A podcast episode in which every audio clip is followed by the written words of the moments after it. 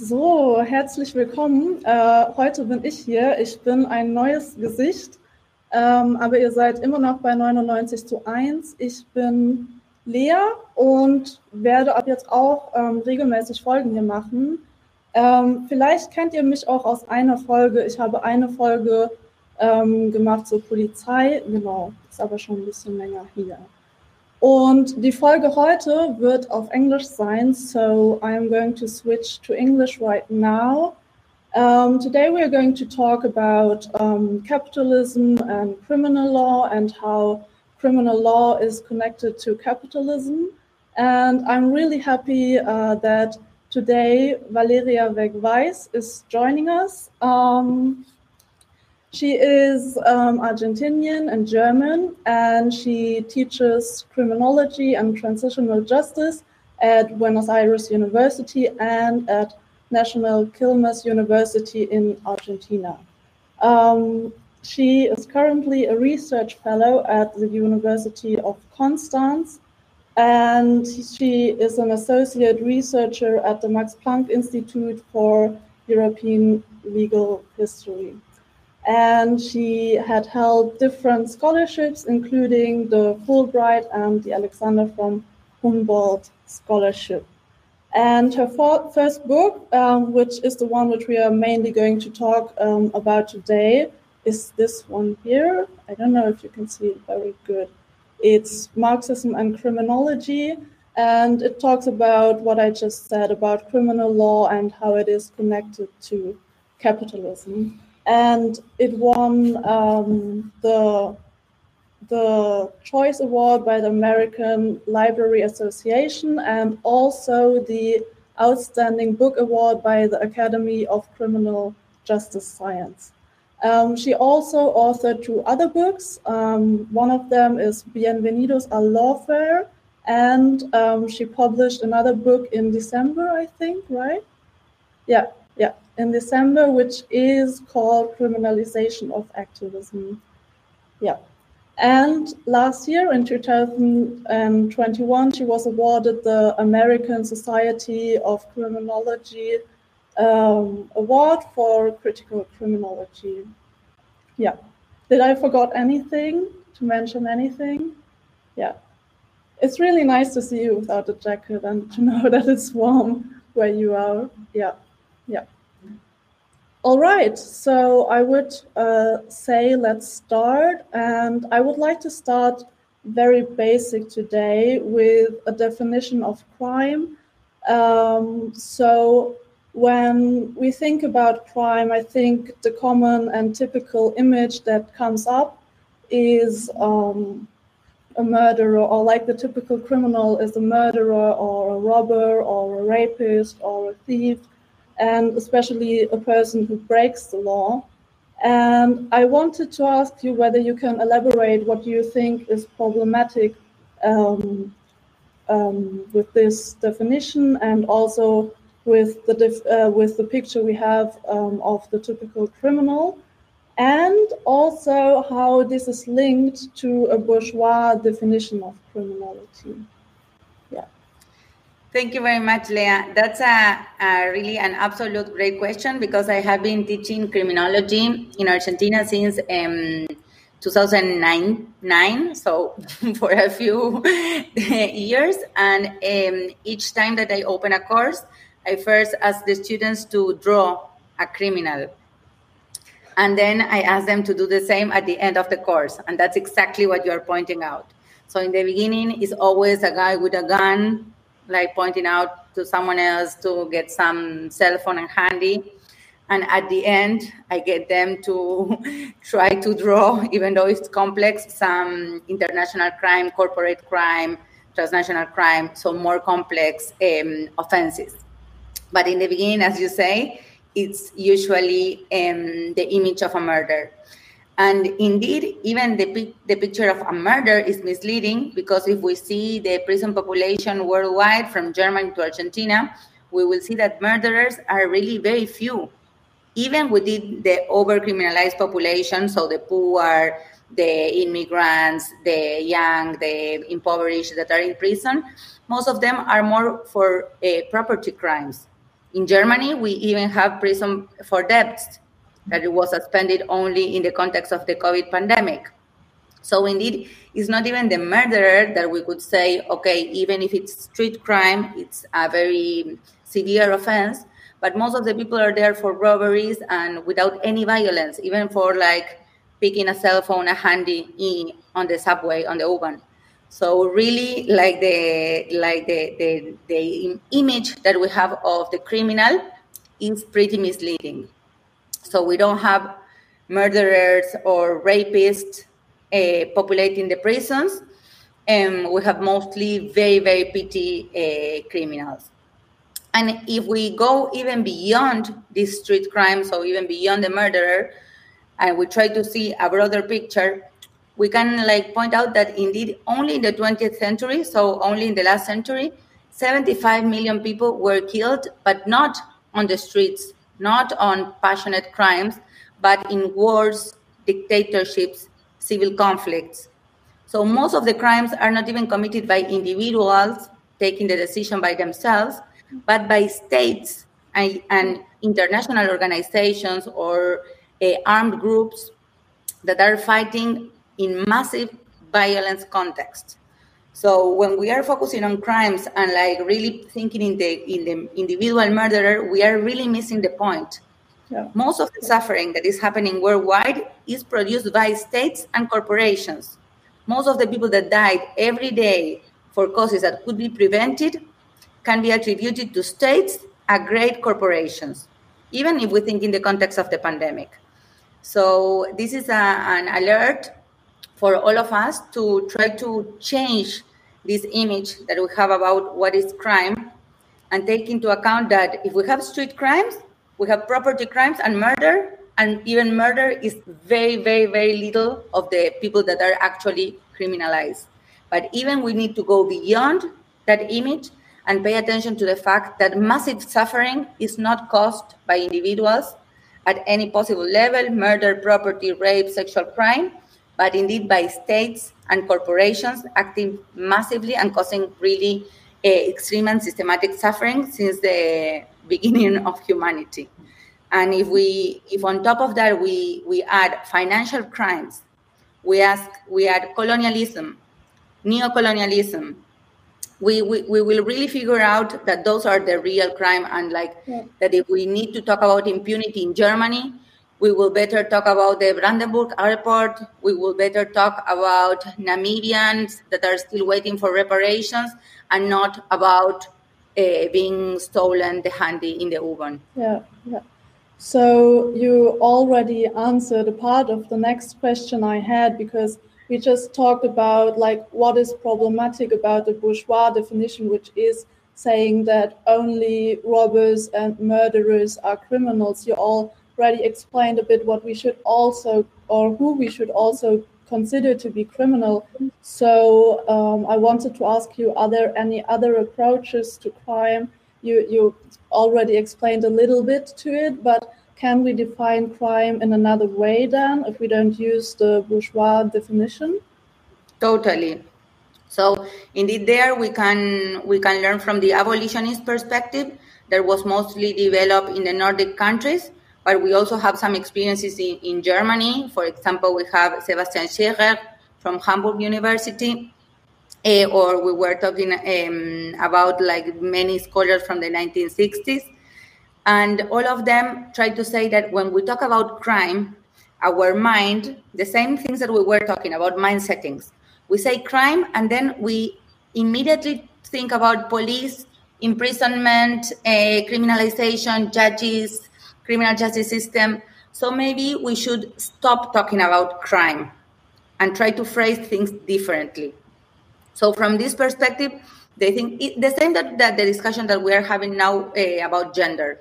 We will not change gender inequality, saying studentinnen, but it can call uh, our attention to the fact that we have been using the masculine for 100 years. So of course, like language will not change uh, inequality in at a material level, but it can like send some message. So mm-hmm. they say that, and in this regard, they say let's stop talking about crime and let's um, talk about uh, negative social behaviors, social harms, uh, conflict situations. Mm-hmm. So everything that can call to and like relate to other kind of solutions outside the criminal justice system. Mm-hmm. And there, uh, Hulsman, that is a, uh, that he was an, an, abolitionist from from the Nordic countries. He said, imagine that you live with with uh, you live in a WG with another four friends, and once like a guy, one of the guys or one of the girls comes like totally mad and um, starts breaking the, the TV in the in the in the living. So you're there in the Wohnzimmer and like the, the TV random, randomly destroyed. And you have been living in that WG for three years. Will you call the police? Because that's that's actual damage. You could call the yeah. police, right? Like the guy or the girl have just broken private property and they have they, he or she has used violence so there could be a criminal offense but you know that person you have been cooking together sharing the bathroom uh, cleaning dishes you will not call the police you will think about other solutions you will not think that about that in terms of crime and that opens a lot of possibilities you will tell that person hey now you need to buy another tv or hey you totally need to call to TECA like right now and get a therapist. Like you cannot have this rupture of violence. Or okay, you don't have money? Okay, what about restorative justice? You will have to clean the dishes for the rest of the month. Or let's just talk. Let's just have a conversation in the WG to know how we can prevent this kind of situations because that was really insane what has just happened. So he calls attention to the fact that if we if with our relatives if with our, our friends with our WG we will never dare to call the police we will really wait for a very extreme situation to call the police. And the solution will be way better because imagine if we if we call the police our our colleague will be in prison we will not have the tv we will we will have to go there and like testify in front of a court. It's like it's a mess yeah, and it doesn't yeah, bring totally. yeah. Exactly like really it's not it's not a proper yeah. solution. yeah. And on the other way we can sorry I also don't think that it's the best solution to solve exactly. problems because most of the times um, it often inten- intensifies the problems. I have the feeling, yeah. yeah. Exactly. So, like the the, um, the these criminologists say, if we are if we don't do that to our to the people that we love, and indeed, the solutions are better when we think outside the criminal justice system and we don't think about crime, but about a conflict situation. Why we don't do that in the rest of the situations of our life? And then we will have a broader perspective. And this is not only for murder or property damage or, or robbery or whatever. It's also for corporate crime because I don't want the Ministry of, of Transport to be jailed because of the 11 years delay of the Brandenburg airport. I want that money back mm. so that we can use that for welfare expenditures. I don't want like the Ministry of Justice in jail because the poor conditions in the asylum seeker centers. I want that I want money there to improve those conditions. I want better human rights regulations to improve the situations on those centers. So the prison system and the, the criminal response is not good, not neither for the ordinary crimes nor for the crimes of the powerful. And stop thinking about crime and thinking about conflict, conflict situations, social harm might allow us to broaden up our creativity. Yeah, yeah, yeah. And I think this uh, really was a central point also for my understanding to not only see it as crime, but to consider crime as social harm or um, harmful behavior. Yeah. Yeah. Um, so we talked about the definition of crime and how we think it's not uh, the proper definition, but still uh, the bourgeois definition exists. And I wondered and I wanted to ask you what purpose do you think it serves as it exists and how criminalization is used and can be used in a capitalist society? Yeah, and you also talk about this in your book, which I found really interesting. Um, yeah. Thank you. So, um, yeah, unfortunately, we don't talk about social harm, we talk about crime.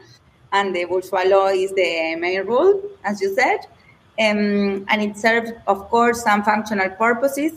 Um, as we were saying, like like the if we if we think about today, we can see that Afghanistan could see could be seen as a criminal criminal criminogenic situation but uh, the fact that the criminal justice system is thought and enforced uh, under the bourgeois regulations means that that is outside the criminal justice system, the domestic and the international one.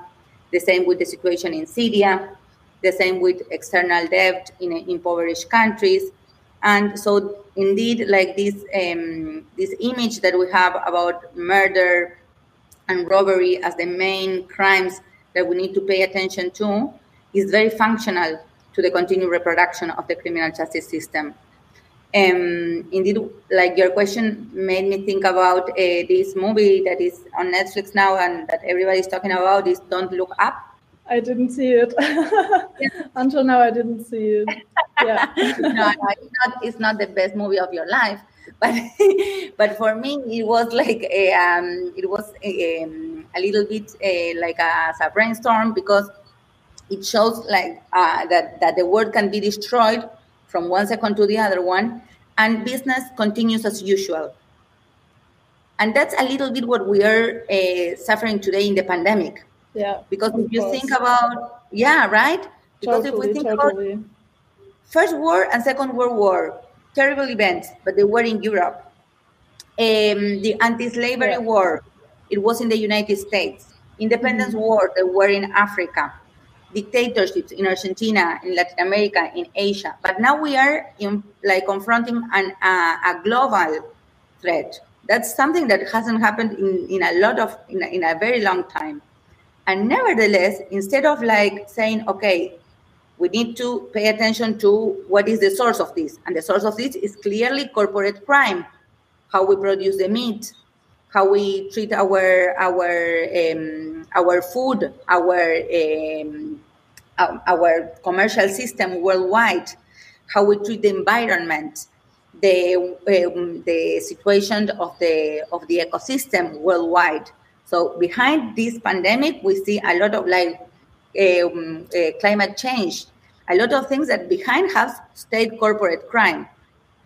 So instead of saying, okay, we are in, confronting a global threat, that behind that, underlying it, there is a lot of state corporate crime. Let's like stop altogether, stop things as they are going on, and let's focus on how to change the world in order to prevent a catastrophe. No, we are continuing doing business as usual, paying attention to Lady Gaga's new album, buying a McDonald's, uh, trying to save money for a new iPhone. So it's crazy that that's why I related to this movie that is not good at all, but just like it's a call of attention to the fact that if not even a global pandemic is like really like calling our attention to the fact that the real crimes are the ones that are putting humanity at threat and we continue doing uh, business as usual, we are in trouble. And there, like the criminal selectivity and the inequality in the operation of the criminal justice systems worldwide is totally functional to this business as usual. So, um, in your book, you use uh, the concept of over and under criminalization, and I was wondering whether you could um, explain it with this uh, COVID example and with the pandemic example. So uh, I think what you're saying is that certain behaviors are under criminalized because they are not um, defined as a crime. For example, I would say that would be um, producing very bad in the flesh industry and um, also producing um, or that factories produce in the global south, and a lot of people die there. And um, yeah, so I was just wondering whether you can explain how this concept of under and over criminalization acts out today, and whether you could give us some examples or explain it with the pandemic example again. Lovely. So I use this um, this concept to point out that uh, if we think in terms of social harm, this concept that we were saying before, we will see that the criminal response is not proportional to the social harm produced by the different behaviors, but to the demographic of the population that commit the crimes and the impact in the socioeconomic system. So if we see like stealing a, a cell phone, that doesn't produce a lot of social harm. We over criminalize it beyond the harm that is produced, and only because the guy that commit the crimes is poor, is marginalized, we don't care about him. We even want to control him through the criminal justice system. And then we have, for example, corporate crime with um, Um, manipulation of vaccine production in order to make profit. We have a huge social harm emerging from that behavior. People actually dying massively daily on a global scale basis. But because that is produced by corporations, so leading socioeconomic people, and that's functional to the accumulation of, of resources by the by the one percent, then that is under criminalized, regardless the enormous social crime that is harm that is produced. And this we can see it in the pandemic at a, at a, at a terrible basis. Um, for example, with the over criminalization of the people that go into the street breaking one norm of uh, public health, but without, for example, prosecuting Amazon for having the employees in terrible conditions without access to running water, to a proper social distance, even if Amazon is making crazily profit in the context of the pandemic. Mm. So we can see this under and over criminalization getting really, really bad in the context of the pandemic. Yeah. Um, you also uh, make out different stages and phases of the um, under and over criminalization. Um, could you explain what phases uh, you think there are? Yes. So uh, what I try to point out is that uh, it's not only when the police go into the streets that we have this under and over criminalization, but we have basically two stages. The first one is called primary criminalization. This concept comes from critical criminologists from the 1960s and 70s. I added this under and over criminalization.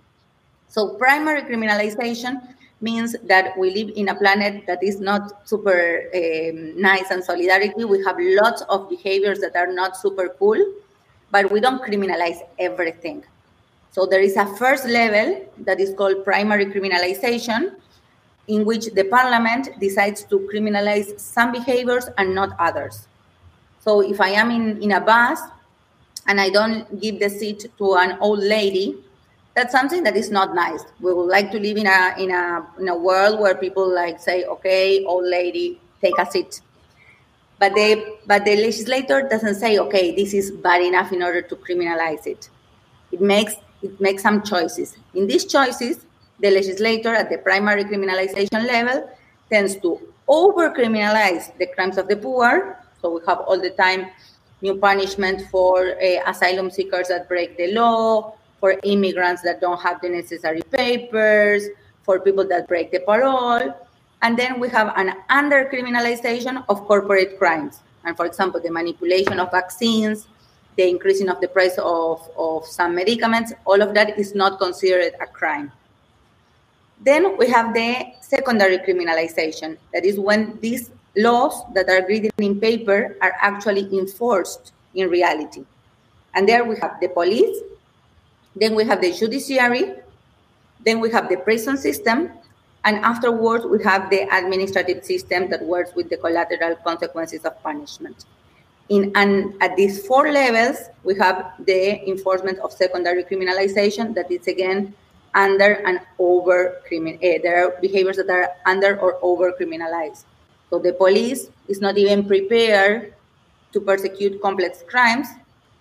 They are prepared to be in the streets and pay attention to car, to traffic, to violations of, of very urban basic norms and they are not prepared to see if like randomly they build up a new building that that is not um, hasn't been built with, with with legal funding they are not even technically prepared to identify those kind of crimes mm-hmm. and the same with the judiciary prison etc so we can see that at all these levels from the creation of the norms to the collateral consequences of crime we can divide the, um, the work, the enforcement or the work in the functioning of the criminal justice system in under and over criminalization.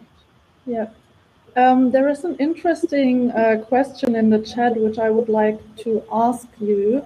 Yes. Um, it is um, how is crime connected to the moral discourse and reveals the reasons why somebody um, commits a crime?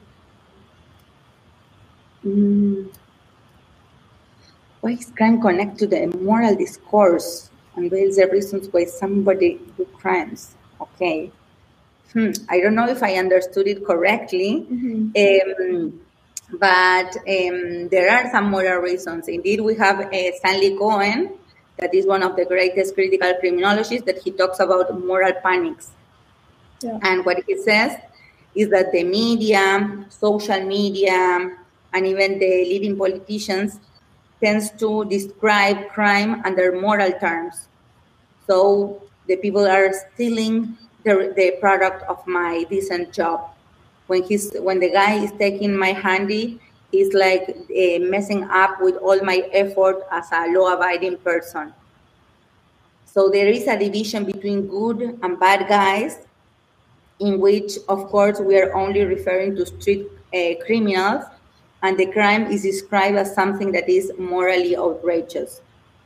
Uh, indeed, Stanley Cohen talks about moral panic because it's not only about talking about one criminal in particular, but saying that there is a panic and emergence of insecurity.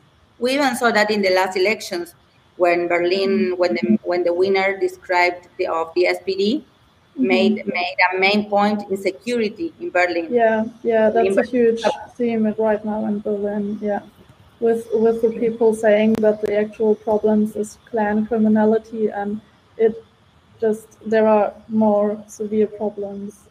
Though I don't want. Yeah, yeah, yeah, yeah, yeah, yeah. Like we don't have housing, we don't have um, steles in Kitas, we don't yeah. have like funding in the hospitals, but the problem yeah. is security in Berlin. Like yeah. that. Yeah. I think this is a really good example for moral panics because the way it is shown in uh, German TV shows or YouTube videos and documentaries they are called. Um, it's really exa- exaggerated and yeah, yeah, yeah, yeah. And it hides which are the real uh, problems, as you were saying, yeah. and, and was giving some examples. Totally, totally, yeah, yeah, yeah. Because um, we don't talk about the roots of the crimes anymore, but we just fall into this discourse of of panic. Yeah, yeah. Um, so another question I wanted to ask you is that um, on the left, I think we are quite aware of the unfairness of the justice system, and we we don't think that it's like the most amazing thing and that it can do justice and bring justice to all of us. And I remember that I um, saw a comparison a few years ago uh, which compared the sentence of Andre Eminger, a guy who helped um, the NSU trio commit murderers, with the sentence of some protesters who threw like uh, bottles at the G20 protests in Hamburg.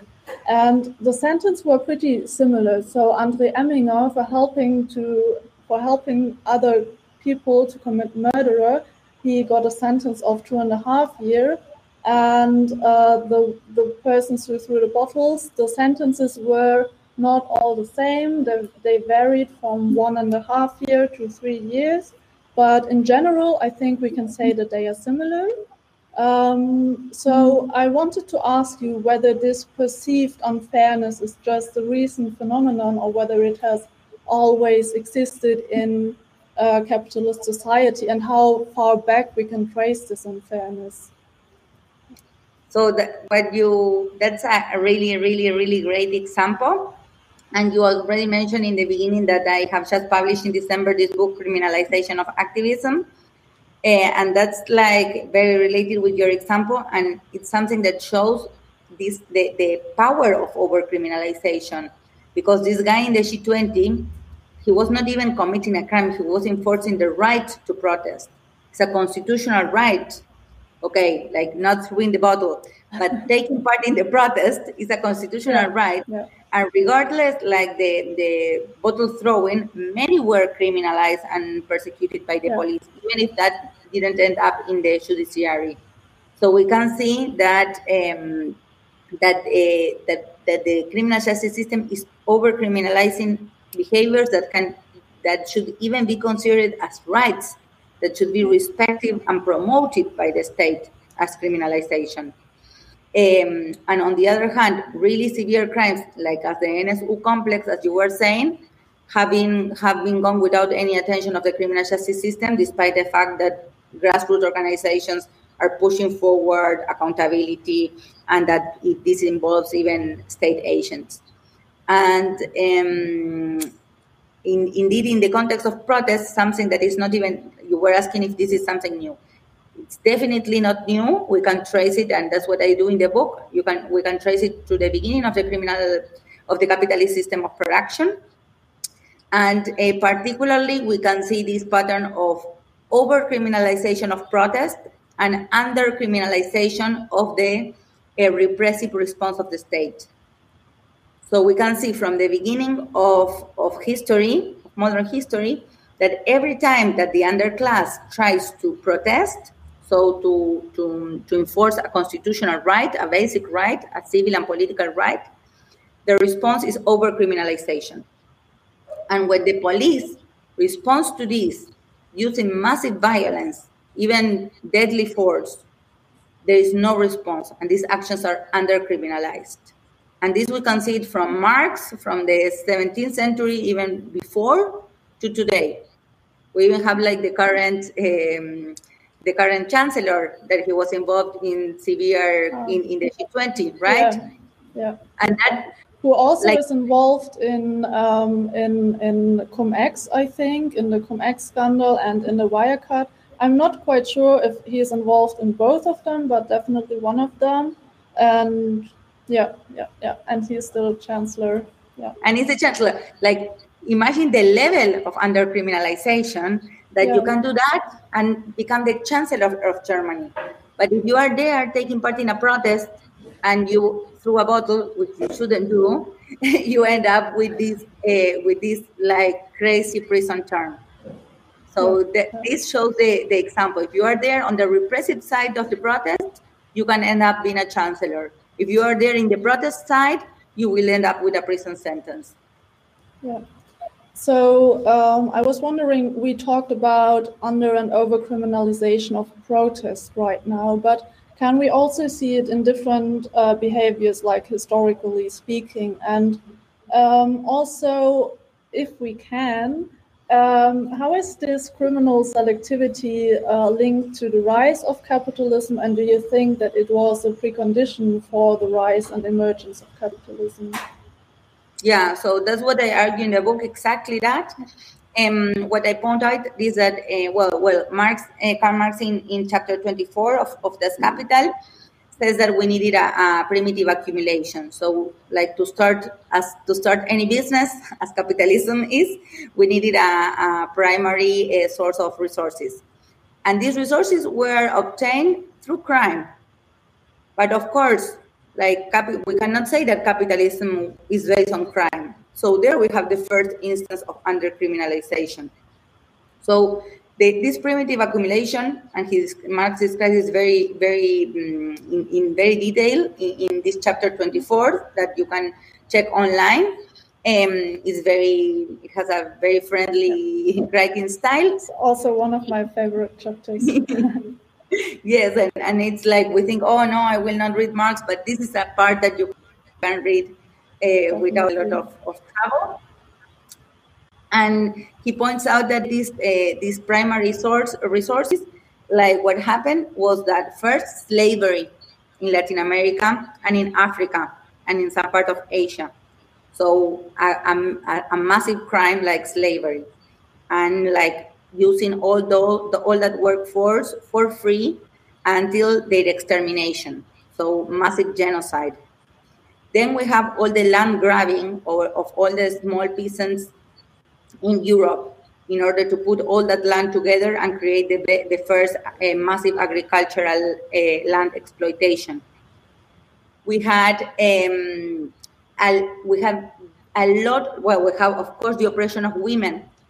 Women that they were the ones that have all the traditional knowledge that was passing from generation to generation.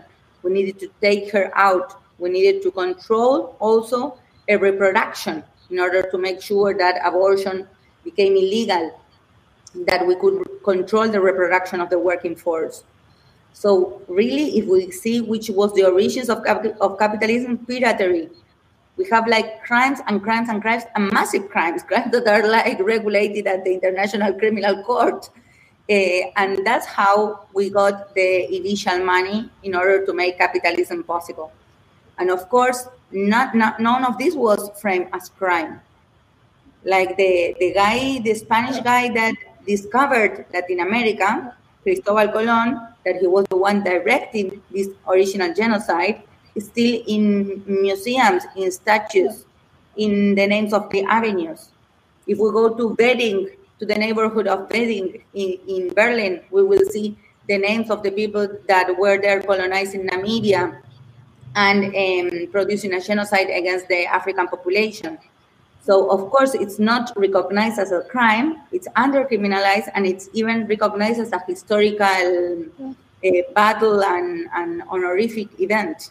Mm. And also, a lot of time, I think it's uh, legislated. For example, like the slave trades, there were um, laws which told, like the uh, Black Code, I think, Code Noir, um, existed in French colonies, and it told the colonizers how many whips were okay to give to the slaves. So I think we can also see this over and under criminalization with this because this was violence and um, definitely caused harm, but it still it was it wasn't criminalized at all. But it was said, yeah, it's okay to do it, but just in in in uh, certain limits.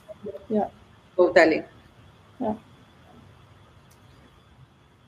Um, so, so you talked a bit about um, how the first capital or like um, um emerged, and I was wondering what uh, happened with um, the persons who got expelled um, because of the privatization of the land, because of the enclosures of the land, because I think that that's also very interesting and very important with this topic. Yeah. Totally all those people that were like and, and for all of, and that was the origin of the prison system all those people that were like um, expropriated from, from their lands they were sent to warehouses. That is the primitive um, form of the prison. So they were not only like expropriated from their land that like was the basis of their daily survival but they were also put to work 16 18 hours in crazy unsafe unhealthy conditions in order to produce products uh, and give out free labor in the origins of capitalism. Um, and also, I think what is uh, interesting to note, because um, I just thought about so they were sent to those workhouses to do a, a penalty there. Um, mm-hmm. But what was the actual crime they were charged with? Because I also think that that's very very important yeah. yes so it was um, there were many crimes that were uh, over criminalized in that moment. One was resistance when these expropriations were taking place. The other one uh, was uh, like asking for for money on the streets. Mm-hmm. there was a change in the beginning of capitalism that uh, before during feudalism it was a good thing to have people asking for money on the streets because then it, that allowed the, the feudal lords to give out money and get a direct access to heaven. But then with capitalism, we find out that all those people were like really mm, like uh, making the, the streets dirty. We needed a lot. We needed more more space for traffic, uh, like for moving the groceries from one place to the other one. And we particularly needed the workforce. So asking for money on the streets uh, became a crime. Also, not having um, established an anmeldung, that is like the rule until today. If you didn't have a fixed address, that could also become a crime. Um, another thing that we can also relate to today is Germany. um, also like doing art without a regulation, without, without a permission in the streets, or gambling without a permission in the street also became criminalized.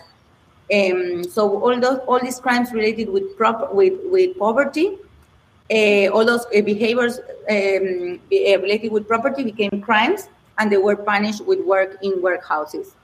Yeah. While of course land expropriation, slavery, and piratery were not considered crimes. Yeah. And I also think that this was a very useful mechanism to force people into wage labor because, uh, like you said, that a lot of those activities which you just explained, they were a mean of uh, earning a living, although probably the people didn't earn a very, very huge amount of money, but still they could survive with doing this stuff.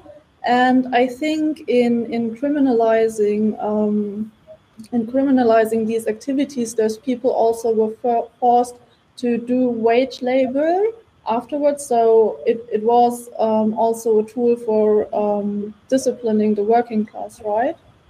Totally like the idea was to like to stop having these people that were freelancers uh, and like forcing all of them to become uh, employees to sell their workforce in order to ensure survival hmm. So i was just wondering another thing so we talked about um, like the laws about uh, what what became criminal and um, do you know how it was enforced? And especially, so in your book, you also have a chapter um, on police medically disciplining the working class. And I wanted to ask you whether you could tell us anything about the emergence of the police institution, and also because right now we have this huge discussions going on about uh, police violence, about especially police violence towards immigrants. And I wanted to ask you whether this is a new phenomenon, this focus on a special group of persons, or whether we can also trace this back. Um, yeah, yeah. Yeah, well, no, no, this focus on like the impoverished, the poor, the others, um, it's something that we can see throughout. Um, they think about not having an anmeldung from being from somewhere else and that being a source of criminalization can be like can give us a, a hint directly to asylum seekers today. And uh, in terms of what you were uh, referring to, police medically criminalization, uh, that's how I, I describe the inequality of the criminal justice system in the 19th century and, and beginning of the 20th century. And why I do describe it like this. So when after this uh, primitive accumulation, I described that there is a new period called disciplinary criminal selectivity. And in the beginning of this, we have the, the Illuminism. So the illustration, like the new criminal code, the new civil codes, the declaration of the rights of the man and the citizen. So some promises that we will all be equal in front of the law. The bourgeois promise is that we are done with feudalism. Now we are all equal in front of the law. We all have equal rights. This is the promise of the bourgeoisie to contrast with the structural inequality of feudalism. In feudalism, you were born in certain subset, you didn't have any right, no way that you could enforce any right. The promise of capitalism and the bourgeoisie is that now things have changed. Now we are all equal in front of the law. But of course, in reality, this was never implemented. The poor remained in jail, the rich remained outside even when they committed a lot of crimes. So there, there, we needed an explanation. The bourgeoisie needed an explanation to say why nothing changed. So I promise you equality in front of the law, and then you, as a as a as an impoverished person, you can see that things didn't change at all. Indeed, now you are even more exploited than before. And the explanation raised by the bourgeoisie came from this uh, police medically discourse.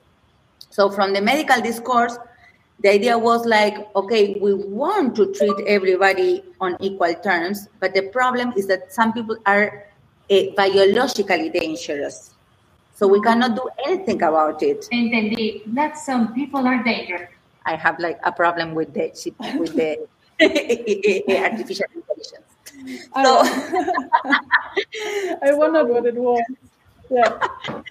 So the so this medical discourse will say, uh, even if we want it, there are born criminals. Mm. And these people have like some different crane structure, different bone structure. You can see that in their lips, in their skin color. There is nothing that we can do to treat them equally. They are a danger to society. We need to enforce some social defense mm. against these people that are biologically determined right. to commit crime. There so also was this there also was this one professor who is called Lombroso, right, who went into prisons and uh, looked at the prisoners and he painted pictures of the faces of the prisoners. Yeah. So if you exactly. want to, you can also look that up in the internet to everybody who's yes. watching the video. He's called Lombroso. Yeah. Exactly. Lombroso was like the, the father of this thought, of this positivist thought that will be the basis of euthanasia and like of the basic thoughts of the of the Nazi regime. The fact that that people were Untermenschen that they didn't deserve to live. So they, this is very connected. And um, but going back to Lombroso and to the 19th century and beginning of the 20th century, then we see this biological discourse that explains why inequality persists despite the promise of equality, but the doctors will not go to the street to detain these born criminals. We needed also someone that will be there doing the actual dirty work, work. And that was the beginning of the police force. We needed to control massive population in the in the ever growing cities.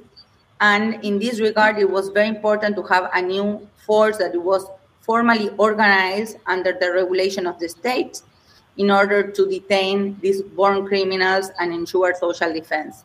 That's why in this 19th, 20th century, I talk about medical, police medical criminal selectivity. That is like the police was doing the dirty work, why while the doctors were giving the discourse of um, peligrosity, dangerousness. Mm. And I also think that here it works quite well to uh, get the people to uh, do wage labor because I think that we also see like the ones who are uh, defined born as born criminals are often uh, the proletarian, uh, the working class, all those people. Yeah, exactly. Indeed, uh, Lombroso, Ferri, um, all the, the Italian positivist thinkers put the anarchist as one type of born criminal. Yeah. The socialist also, but particularly the anarchist, was defined as a biological determination to political crime. Mm-hmm. They thought that we were born anarchists and that we needed to stop these people because they were dangerous and they were prone to crime under a biological impulse. Yeah, yeah. crazy. Um, so when we are talking about like like this saying that anarchists are born criminals um, i wanted to go back on your other book on the one on the criminalization of activism um, because um, there are some contributions in this book which discuss uh, the repression of activism today and especially uh, place them in the neoliberal area uh, era sorry and mm-hmm. um, they they look at the changes with criminalization of protest in neoliberalism. And I was wondering what you think about that, whether uh, the criminalization of protest in neoliberalism is becoming uh, very different, or whether it is just um, also like not something especially new to history. Yeah. Well, again, I have to say that nothing new. it has been there for a long time. And indeed, um, you can also see in the in the writings of Karl Marx and Friedrich Engels that uh, when this anarchist prototype and this communist prototype was um, identified as a born criminal, they started moving from one country to the other one within Europe in order to be in those countries that were like less militarized, less uh, that they had a, um, a, a, less severe criminalization, in order to keep on pursuing the uh, the organization of the first international communist organization. So indeed, from from from Marx's times, there was this criminalization of activism, and he suffered that himself he had to go from one country to the other one because he was like mm, criminalized once and again in each country. So everybody, like even the communist organizations were banned, the right to protest was, was restrained, and even the main leaders like Marx and, and Engels were, were persecuted. So this is something that, and we can even trace it like way before to the expropriation of lands that we were saying in the 15th and the 16th century. But I don't say that everything is the same throughout time. Yeah. Each phase has its own characteristics. That's why, even though I say inequality and the unfairness in the criminal justice system have always been the rule, it's not enforced in the same way. And in this um, in this vein, the criminalization of activism, the criminalization of protest today, has a certain specificity. First one, social media. Of course, uh, in, Karl, in Mark Karl's time, there was no social media. And this is a great tool for, for criminalization. Someone can check this video and say that I am accusing the chancellor of being a criminal. Who actually is a criminal, I guess. so, social media and uh, streaming can allow for further criminalization. Yeah. Um, and even uh, there is an, an author. Um, Bernard Harcourt, that he's from, from the United States, that he showed how a police in the United States traced the Black Lives Matter movement just checking the events on Facebook and the list of attendees. That easy. And then you can trace each of these people and see if they are involved in, in other um, demonstrations, if they are considered at risk for public safety and use like online tools in one second to know everything about them. So social media it's a particularity of the criminalization of, of activism today. In the book that you were mentioning, um, there is one chapter by Mark Cowling, that he's a, um, a great Marxist uh, scholar on artificial intelligence in order to over criminalize activism, the use of artificial intelligence. And uh, another important characteristic of the criminalization of activism today is militarization. So the confusion between police and military. Under this uh, labeling of terrorism, the states are increasingly using exceptional laws, so laws that are uh, that are devoted for situations of emergency, situations of for an external attack, for a war, in order to control ordinary protests by civilians and labeling them as terrorists as enemies. So those are two two features of today's criminalization of activism. Yeah, I also heard a podcast today where they talked about that. Uh, Bratton, I think it was uh, the mayor of New York. I don't know, but uh, he was also involved in uh, developing the broken windows theory or broken window theory policing. And um, he decided that the uniforms of the police officers should be black and should be uh, that the police officers shouldn't look like the nice guy from the streets who's helping everybody, but that they should look like military also. Yeah, exactly. Exactly. Yeah. Giuliani and the broken windows. And imagine, like we were talking about over criminalization. His example to develop this, um, this, idea is someone that breaks a window on a car of a car.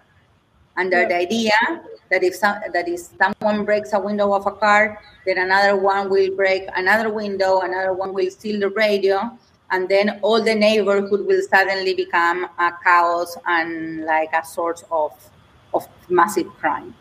Yeah, yeah, yeah, yeah. So uh, just maybe for the listeners, this is basically what the broken window theory is saying that if one window is broken in the neighborhood, every like other windows will get broken as well, and then like in a few weeks, crime will be everywhere. Um, yeah, and I think that uh, from from this uh, theory, there also follows a certain um, a certain uh, mode of policing, which is um, which is called zero tolerance policing, and it um, it um, if somebody is committing like a very very low offense crime like i don't know. Also if somebody is begging but that's also met with zero tolerance. So i think with this new model of policing we can also see um, how it is still uh, criminalizing um, the poor and the homelessness for example yeah exactly and another piece of, of law uh, linked to, to zero tolerance is one that is called Three Strikes and You Are Out. That was um, that started in California. That they use this uh, baseball uh, metaphor to say that if you commit three crimes, regardless which crimes are they, you have a 25 years to life imprisonment. So there are cases. There, there is one really crazy case of someone that stole three times socks from um, H&M or one of these a huge brands, and he got 25 years. Mm-hmm. So it doesn't matter because it doesn't matter which is the severity of the crime. It matters that you don't break the window, that you don't start this uh, escalating uh, ladder towards chaos. Yeah, yeah. Um, so, in your book about the criminalization of protest, there are also um, contributions to the criminalization of uh, protests in the global south and of uh, on the differences between the criminalization in the global south and in the global north. And I was wondering whether you could explain a little bit about that to us. Yeah. Yes. I even have a question for you about that. okay, I'm excited. because one one main difference between the global south and the global north is like the massive character of protest maybe the us is a middle ground but if you see the protests in europe in comparison with the protests in, in the south it's crazy so in, in, in berlin we can see small protests in hermannplatz in, in mitte but very isolated like the last protest here in argentina for example it has 800000 participants two weeks ago. Mm-hmm. So the protests are really massive. But I am still striking with like one question that is that the, the biggest uh, demo that I saw in, in Berlin was for the murder of George Floyd in the US. Yeah. yeah. I have Although there are a lot of uh, people who, who were murdered by the German police, yeah. yeah. Exactly.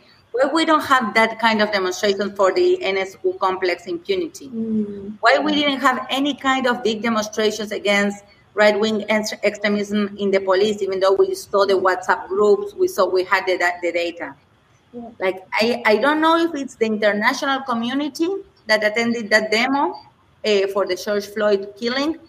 That might be. I don't think so. I, I think that it was just because also if if we look at the discourse on police violence in Germany, I think we noticed that we copy a lot of the stuff from the US context, but uh, we don't apply it to the German context, although like the situation is quite different because, for example, we didn't have slavery in Germany, but we have a lot of um, labor migration.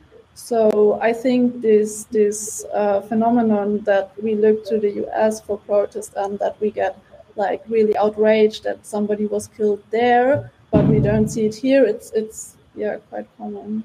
Yeah, but still there were some demonstrations um, against like also um, um, after the attentat in Hanau, but um, I also know that some of my friends who are not uh, very political, a lot of them came to the demonstration um, um, because of the murder of George Floyd with me, but they didn't come to the demonstration uh, because of the Hanau attentat. Yeah. Can you do a, some field work and ask them why did they go to one another? Please? Maybe I should. yeah, or just drag them to the demonstration the next time. Yes. yeah. And the other difference, so one is like the quantitative Uh, so the, the number of participants, that's a great difference between the south and the north. Because in like in imagine in Germany, the last super big demonstration was in the case of the G20, where we had people from all over Europe and maybe from all over the place, from all over the world. So that's a huge difference that, of course, has an impact in the way in which protests are, are being handled. But then there is another chapter in this book, Criminalization of Activism, that was written by Gabriela Gusis from Argentina. And she suggested, she suggests that we need another concept. And she coins this notion of repressivization. And this is when the police you don't doesn't don't doesn't go like to try to to to detain and enforce the law, but directly use deadly force, yeah. and that's something that we see permanently in Latin America, almost on a daily basis. You can go to a demonstration and you can get you can be killed by police. You also see it in the United States, particularly if you are black, but we don't see that at a at a general scale in, in Europe or in the global north. So that's that's something really massive, a massive difference. So you can get not only over criminalized, but you can get killed if you protest in the south or or in the US. But that's something that fortunately we, we don't experience on a daily basis in, in Europe. I think that's also quite connected to colonialism, right? Because um, uh, I remember that somebody uh, I, I don't know who, but said like that in Europe, consent is made through uh, hegemony, like through violence and ideology, but that in the colonies it was mainly through violence. Yeah, yeah. yeah. Totally. Yeah. Gramsci um, these are actually all the questions I had right now. I prepared for you and I I looked at the questions in the in the chat, but I didn't find any. Also, I have to say, as it is my first time, I was a bit uh, confused with every everything. So if I didn't um, read your questions, I'm sorry. I'm improving. Um, yeah. So uh, thank you so much for being here, for being with us, and for talking to us about uh, crime and capitalism. Yeah. Thank you. Thank you. Thank you that was it. Bye. Bye bye. Brauchen eure Hilfe. Und zwar als allererstes, folgt uns bitte überall, wo ihr uns folgen könnt. Wir sind auf YouTube, auf Facebook, auf Twitter. Wir sind jetzt mittlerweile auch auf Twitch. Gebt uns Instagram. Dort äh, Instagram sowieso, genau, gebt uns dort einen Follow, äh, like dieses Video bitte, überhaupt jedes Video, das ihr euch anschaut, bitte liken, warum nicht, ist doch einfach nur ein Klick da, damit helft ihr uns ungemein. Wenn ihr uns abonniert auf YouTube, klickt auch die Glocke, dann werdet ihr immer informiert, wenn wir live gehen, dann könnt ihr dazukommen. Äh, je mehr Leute live mit uns unterwegs sind, desto äh, besser sind dann auch die Views und desto besser ist das für den Algorithmus. Wir haben außerdem ein Patreon-Konto. Genau patreon.com slash 99 zu 1. Wenn ihr so richtig dabei sein wollt, äh, könnt ihr euch Membership-Level aussuchen. Wir haben drei verschiedene Stufen. Es gibt dann solche Sachen wie zum Beispiel diese neuen Nachspielepisoden, wo wir jetzt die erste gemacht haben. Und äh, ihr habt auch Zugang zu unserer Discord-Community. Weiters haben wir einen paypal.me slash 99 zu 1 Link, falls ihr denkt, naja, sind schon schnaffte Typen, aber mehr als einmal will ich nicht zahlen, dann könnt ihr uns da auch ein bisschen Geld schicken. Wir haben tatsächlich inzwischen relativ signifikante laufende Kosten, weil wir einen hohen Qualitätsanspruch haben. Insofern, wir sind wirklich auf eure Unterstützung angewiesen an der Stelle.